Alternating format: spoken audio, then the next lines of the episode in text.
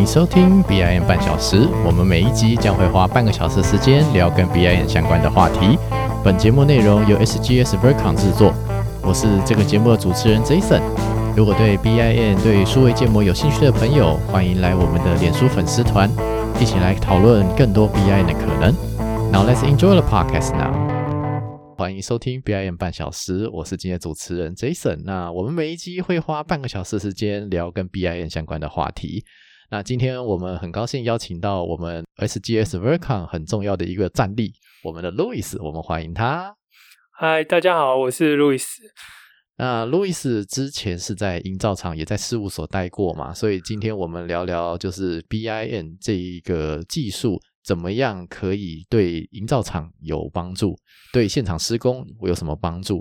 那开始前，我们先请 Louis 自我介绍一下，可以吗？OK，好，呃，我是路易斯，然后我之前呃待过事务所，待过别案公司，然后也待过营造厂。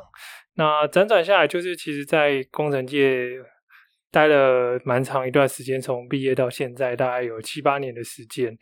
那一直发现，就是说，BIM 这一块是应该是未来必须要的科技，所以我觉得在这个里面做事会能够掌握一下工程的进度，它可以帮我们省掉不少钱。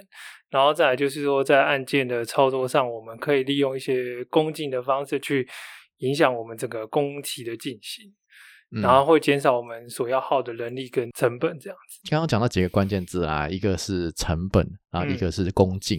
就是我们讲说最重要的就是空间和时间嘛，因为这两个其实都是成本。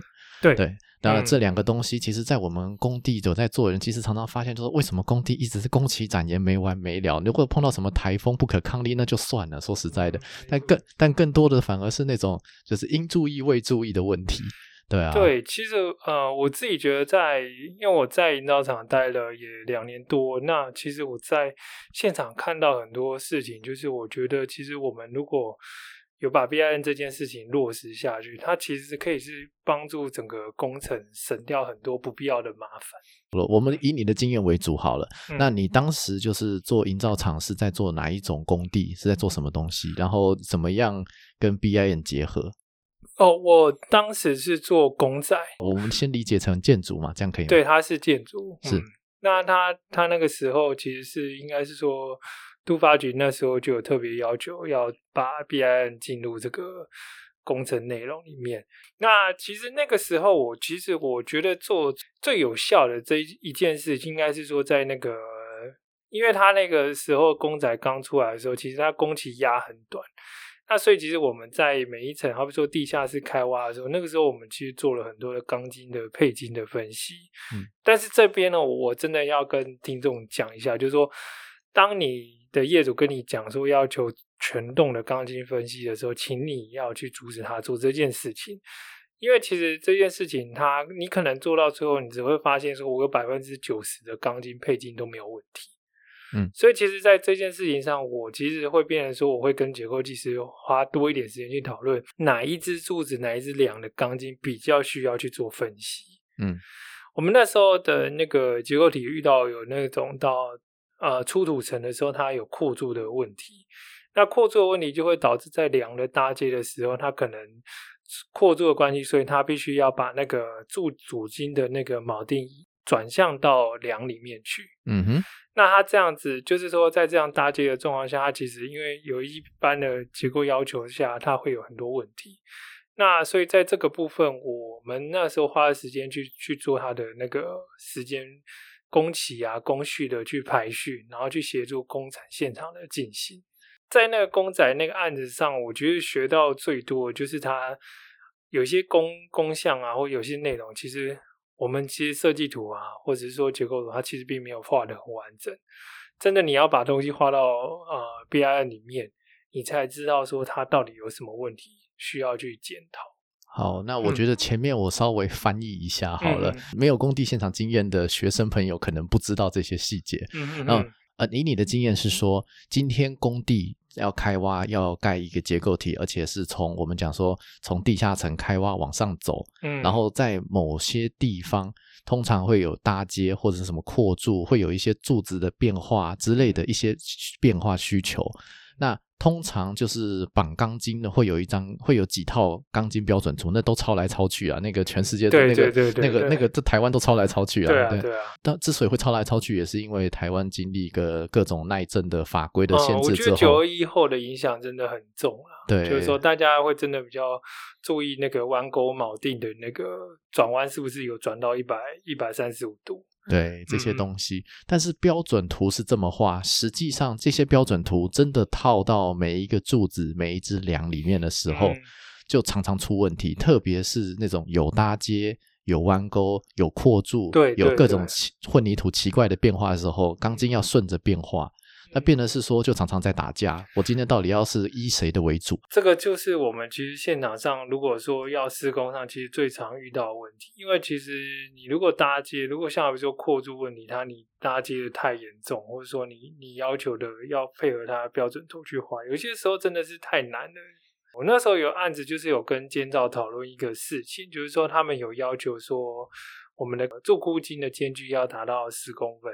嗯哼，那其实那个时候我们就有算压力，我们那个案子是箍筋的部分是五号钢筋，主筋的部分是十号钢筋。那因为你会有两层搭接嘛，那所以因为两层的那个呃两组筋，好，那那箍筋细筋它各各自也有自己的厚度，那你会有一两一圈的箍筋嘛，一圈箍筋，可是因为你会交叉，所以好一点六再加一点六。然后你会有你你会有一点六，然后再加细筋那些加一加，我们其实那时候算出来，你三个一点六加加两个三点二，六点四加四点八，那你这样绝对会超过十公分。对，那可是那个时候的建造就跟我们要求说，你们就自己就是这个图上面就写说要十公分，你这个就要这么做啊。可是问题是，我们依照我们的这个。钢筋搭接方式去搭的时候是没有办法达到这个十公分的要求，就本身那个缝隙就不够了，你钢筋要怎么插进去？坦白来讲，就是有些规则定的是死的，但是我觉得人是活的，嗯，所以你在面对这些事情的时候，B I N 它是一个很棒的工具，它可以马上的反映出这样的问题，嗯，跟现场的。监造或者说同胞团队去去讲说，你这要求我们就本来就做不到了。对啊，就其实钢筋这个问题哦，就是说大家常常什么箍筋、主筋这样子绑绑绑绑把搭接什么扩柱什么的困在一起之后，发现根本那个钢筋都插不进去了，对啊，然后到最后大大家要验收也不知道怎么验，大家要拍照也不知道怎么拍。对，而且甚至说，其实你钢筋真的太密的话，其实有时候你到时候灌浆的那个力料。也滚不进去。对啊，我觉得再怎么样，至少留个两根两公分的缝，这样子混凝土力量才流得进去啊。对啊，所以这个我觉得其实业界其实，当你在要求这些东西的时候，其实真的我们会很需要现场的一些师傅给我们一些经验的反馈，我们才会知道说哦，其实我们 B I 可以做到事情很多。但绝对不是全部的事情。是是是，嗯嗯嗯，然后就会可以讨论说怎么妥协，或者是怎么调整。对对对对，因为我觉得它是一个很棒的沟通工具啊，就是 B I M 本身，因为它会去反映出你后续施工的一个结果。就好比说，呃，我们一般在做 B I 业界，其实比较少去分析中间桩对后续施工的影响。嗯。可是像我现在所负责的案子，在台南的公仔，他就会遇到说，我们那时候就一拿到案子的时候，我们自己就先分析了它中间桩对后续的施工影响。就是我们一个结构体在往下开挖，开挖个两三层、三四层的时候，那个怕旁边的那个土会。往内弹，嗯，所以其实就会就是有那种什么挡土桩啊，或者是什么连续壁啊之类的，然后围令这些去把它撑住，对，会把它撑起来了。嗯，但是就算是有什么连续壁挡土桩，也是怕还是会倒，所以就是还要在挡土桩跟挡土桩中间这个挖空的地方，还要补像是什么横梁啊，对啊，对啊，就水平支撑啊，我们一般是说水平支撑，然后我们。在现场施工还会去观测它的那个压力计，看它的压力有没有爆掉这样对，没有错。嗯那还是会有一些直接插到土里的中间桩的部分。嗯那中间桩最常有的问题，就是因为它是一个临时结构物，它可能就是之后要么是切掉，要么是拔掉啊。总而言之，这个中间桩呢，它在临，它是一个临时的东西，它跟永久后续要盖的留的那些什么阀基啊、柱子啊位置一定要不一样，对不然的话。这些柱子没有办法下，是是是，所以这所以说你必须这个中间桩跟这些柱子必须要错开位置，这是一个这是一个大逻辑。但是问题是我们讲说这些呃很多中间桩在设计的时候就随便乱设计，那个位置都乱放。对，其实这个问题老实讲，我自己处理公仔几个案子都有遇到类似的状况。嗯，那有些呃可能就会说 B I N 它只要解决有没有冲突的问题，可是其实。这因为它是一个先后的施工顺序问题，所以它像我们中间桩一般是到出土了才会把它埋断或者说拔掉。那在埋断跟拔掉之前，它会影响到地下室几乎大部分的结构体。我们一般看案子，基本上如果真的有这种施工构台中间桩下去，我们就要赶快先去抓这种问题。嗯，因为这种问题其实结构是记式化结构的。它只画永久的那个部分，对，它但是它临时那个部分其实常常就是没有很认真的设计。对对对，我觉得这是一个蛮，你说过去到现在的陋习嘛，我我其实也不觉得是，就是有些结构技师就比较小心一点，嗯，那有些可能他结构就是委外去做这件事，那我们也不知道，嗯哼。然后那时候结构技师就说：“为什么你们会知道这个问题？”他说：“因为我们自己就先把模型建完了，那他们就建到这边也很。”会很开心。他说：“至少我们有在这个阶段，可能基本设计阶段，或者说细部设计的很初期的阶段，我们就已经发现这些问题，然后赶快的提出事宜。不然，因为其实一般来讲啦，就是说 B I N，你要你要中间桩打下去之后，哈，你你就算你真的跟主要的结构体、地梁啊、法基的那些没有冲突，可是你还要思考一个问题，就是说，好比说模板的施工空间是否够？嗯。”哦，那你说没有冲突，可是我只留四公分，留十公分，你说模板真的塞得进去吗？如果他的模板也有他自己的要求，那其实他真的是做不起来。对啊，那就现场就打架啦。对，那所以说，可是你不可能移在在移中间桩，你如果中间桩上面还有接那个构台，那你不可能动这只中间桩啊。嗯，对啊，可是我们模型是可以动啊，但是你现场不可能动啊。就是我们讲说实物经验。怎么样在虚拟的世界里面做一些结合？对啊，对啊，觉得这个影响很深啊。那我因为觉得这个新的科技，它其实本身就是要配合设计端、配合现场、配合结构、配合。许许多多的层面，你才有办法完整的利利用这个软体，才能做到这件事情。对这些实物经验的东西，我们也是希望有更多的人才，更多的人愿意投入了。当然，我们讲说，或许就像或许像以前，就大家都是用传真机、用纸跟笔，现在慢慢大家用电脑，那就是工好的工具就拿来用嘛。我所以就是 B I M 我们在推广的一个很主要的原因呐。对，其实坦白来讲，我觉得啦，就是说。现在业界的一个状况来说，我会比较担心的是说，我们真的没办法让所有的工人都看得懂 B I N 这件事情。我觉得他们连图都不一定看得懂。是，所以就是变成说，人家会跟你讲说啊，这个可能工班他他在工头在叫他们底下师傅做的时候，只是交代一个指令。嗯。当然，这也是好处的点，就是不会太多人来看这个东西。但是回过头来看，就是这我们会希望说，下面的公班都能够知道这个事情的严重性啊。对啊，就是你之前模板定出来之后，混凝土灌下去，那个尺寸要是错的，你要拆掉多对对对，因为你真的会崩溃。我们其实讲实在，我之前听过有些案子，那个打石工啊，就点到好好严重的那个工时数。哇，那点工真的赚翻了。可是其实，其实坦白来讲，这个不是应该发生的事情。坦白来说，看那种轻运运土车、运气运气土的，讲实在，每次听那个打出来的那个数量，我都说啊，我我当初灌浆少叫一台车就好了。对啊，对啊。其实我觉得这不是一个好的现象。然后再来就是说，我觉得在营造厂经历这么一圈，我自己觉得说，有些时候 B 案可以协助的。还有一些时间上的优势啊，就好比说，像我之前那时候会跟现场工程师讨论隔一天要灌浆的数量。嗯，那其实坦白来讲。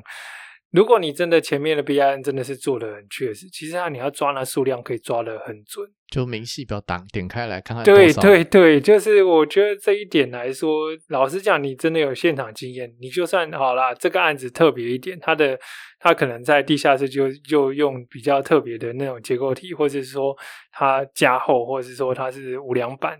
哈，可是你你这些钢还是要绑钢筋嘛？那你还要绑钢筋的前提下，你是不是照样还是可以用啊？简单讲，它系数去算出说啊，那它实际上的啊体积跟我们最后叫的那个混凝土车的数量啊，是不是一个系数？那你下一层就可以拿来当做你的那个数据的参考了。嗯，对啊，就是我们今天灌混凝土，都是虽然明细表上面是就一个完整的体积，还理论上还要再扣掉钢筋的数量、钢筋的量、钢筋的体积。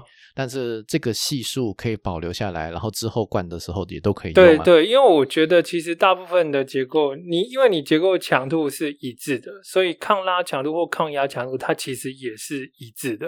嗯，因为你可能要为了耐震系数标章，所以耐震的标章，所以你你会去把它设定那个系数。那系数间接就会影响到哦，地上层的那个钢筋啊，地下层的钢筋，它可能有不同的系数，但是其实真的是大同小异了。对啦，就整体上看其实是还好啦。重点是你今天混凝土车不要多叫嘛，在外面。对，因为其实因为我们只要待过现场就知道，说你你在如果车子从出厂到灌浆时间，它如果超过一定的时间，基本上那料就没用了。对啊，对啊。那都是损耗。对，因为你现在看的话，就你一台一台水泥车，它在九方的车，九方的料啊，八方算三千好了。对 你，你可以想象那个金钱，哇妈，一天我会喷了十万。对啊，其实讲在呃，听起来不恐怖，但是实际上它可以省掉多少钱？嗯，对啊，那那些钱理论上就是做 BIN 人的利润嘛。对，就是我我其实觉得深深觉得，因为。啊，坦白讲，说我笑话，就是我那时候跟现场工程师，他们就有问我要不要差度。我说，哎，不对啊，你们算出来的量，我明天要灌的量，我自己用 B I N 算出来，我那时候算上是八百七十几。然后他们那时候就说，屁嘞，怎么可能？你我们自己算才七百多，七百多。结果我记得那天隔天灌浆完，那时候叫到最后是八百七十三。嗯哼，他跟我差自己算出来大概是八百，差好像五方以内吧。嗯哼，然后我们在想过就说，你昨天真该赌的，因为所有人都没有想到会会有那么多的料要灌。嗯，对啊。然后他们就就很好奇问说，那你你为什么有办法算出来？我说，因为前两层我就在看那个系数的落差值是多少。哎呀，那我觉得这个就是你协助现场的一个优势。然后后来他们品管工程师后来都跟我说，哎。明天灌多少？他们会直接跑来问我对，那我觉得这就是一个 B I N 的优势，因为你比别人找到一个知道一个 information，那他就可以协助现场去做很多事情。对啊，就是那个东西精准度啦。我们讲说这个社会已经。就是精致化已经到这个程度了，所以你能够能不能做到这么细致？我觉得咱们土木圈还是要进步。那目前看过去最好的工具就是 BIM 嘛。对，其实我我有问过一个我们那时候现场的技师啊，那他就说，我就问说，那你怎么会？因为他是一个很推动 B I N 这件事情的人，然后我就问他说，那你为什么会想要一直推这件事？他就说，因为其实我们其实都不知道现场。会有什么样的意外或状况？可是 B I N 是最符合他所期待的那种工具，对，所以我觉得其实，在 B I N 它在台湾来讲，可能它还有很长一段路要走，可是实际上它已经是最接近我们实物上所需要的工具。那我们再回来聊聊，就是跟 B I N 有没有哪些工具可以拿来用好了？以你以你自己的经验。我觉得哦，那简单讲啊，Revit 吧，然后 Revit 就是最基本的嘛。那就是我们讲说用来建模的软体。对对对，那如果像你有些公司愿意就花钱的话，可能就是 Takela，Takela 是算钢筋的。那像我们在呃协助现场使用，你讲是在 B I N，B I N 本身是一个精神好了，那你可能会需要工序。嗯哼，所以工序的东西，我们只自己比较常用是 Navis Work。好，那之后后来其他的渲染软体，好，再来就是我们一般手上拥有的软体，可能就是 Word 跟 Excel。为什么会推这些东西？因为其实像我们那个时候在现场在试做的时候，BIM 的精神是什么？其实要省时跟省人力跟省工钱嘛。所以，我们那时候做到，就是说，现场听到说我们要做到百分之百的自检。然后那时候在做自检的时候，其实我们其实头很痛，就是因为你要每一个，好比说钢筋的配筋的编号都要自己写。可是那时候我们做一件事情，我们用我们把数据 key 到了那个 Rabbit 里面，然后 Rabbit 产出明细表之后，我们再用明明细表，明细表是 Excel 的格式，我们再用 Excel 格式转换成那个信封的方式，就 Word 使用那种信封的功能，就自动帮我把所有的数据 key 到我的 Word 里面，产出一份百分之百的字检，就是你要把这份整份字检表全部写完，就已经达成百分之百，因为我所有的。啊，我的模型里面给的资讯，我现场施工要的资讯，全都在这个 Word 档里面。嗯，这个方法非常的聪明，可以让大家省很多时间。对对，因为我记得我那个时候一开始手写，我写一天就是写一层哦，一天写一层。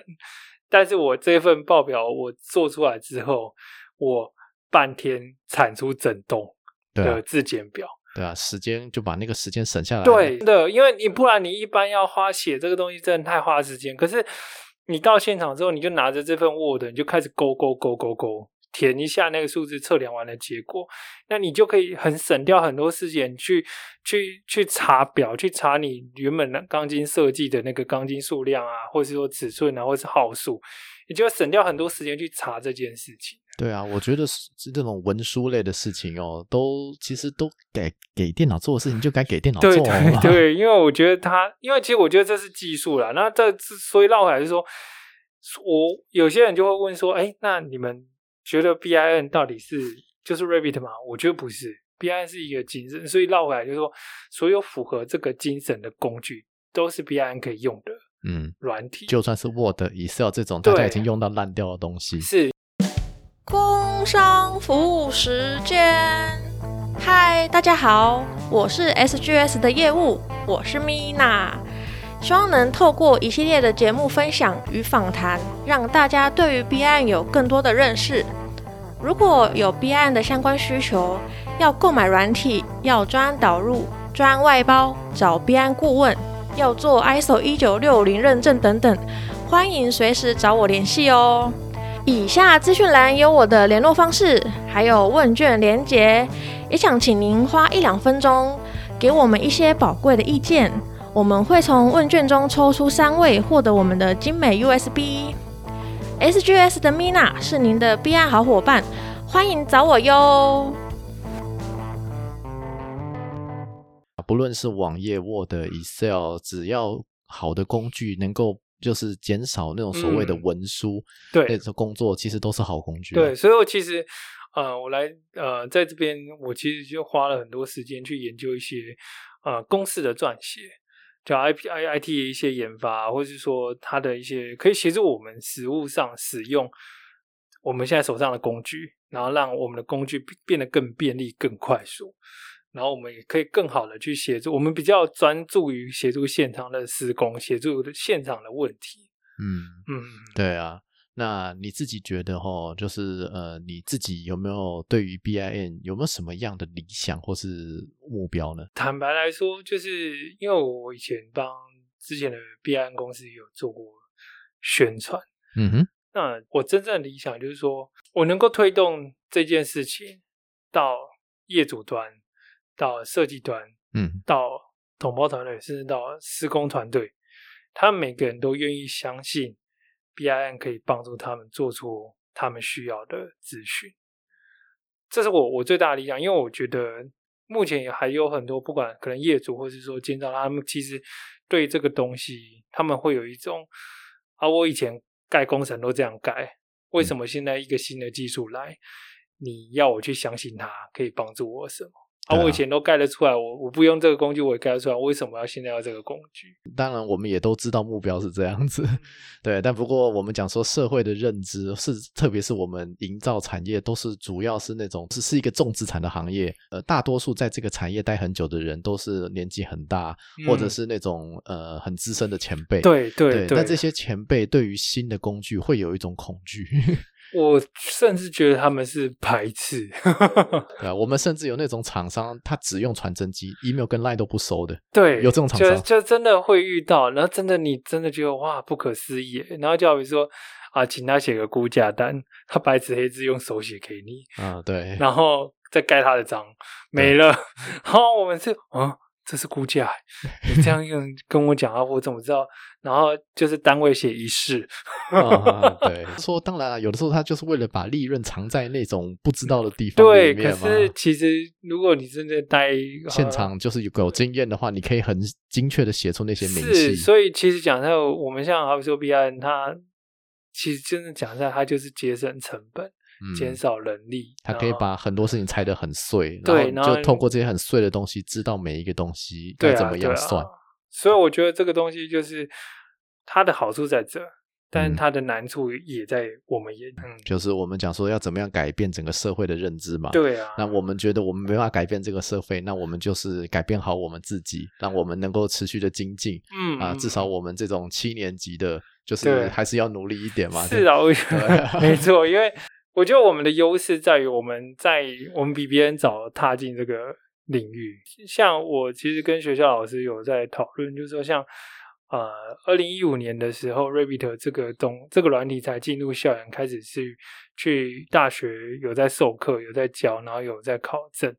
但是我们比别人的优势是什么？我们比他们来早来到职场，嗯所以我们的优势就在于说，我们比他们更多的经验，就是我们现在就是要把我们的经验内化，变成我们需要的，可能我们如何去告诉他们说，哦，这个经验会给你换来什么样的呃成绩，或是省的钱，这样子。对对对，嗯这个都要需要时间证明啦。改变一个市场其实蛮困难的。对，其实啊、真的是，因为我觉得在推动这一块上面，因为我自己有在做教育训练，所以我其实我有时候会觉得说 啊，好希望业主或者是监造能够多听一点，多相信一点，嗯、嗯因为不然他们其实讲，他们可能他们就是丢给下面哦、就是同胞团队哦，专案负责人这样子，但是他们其实根本没有想要了解说这件事情可以干嘛。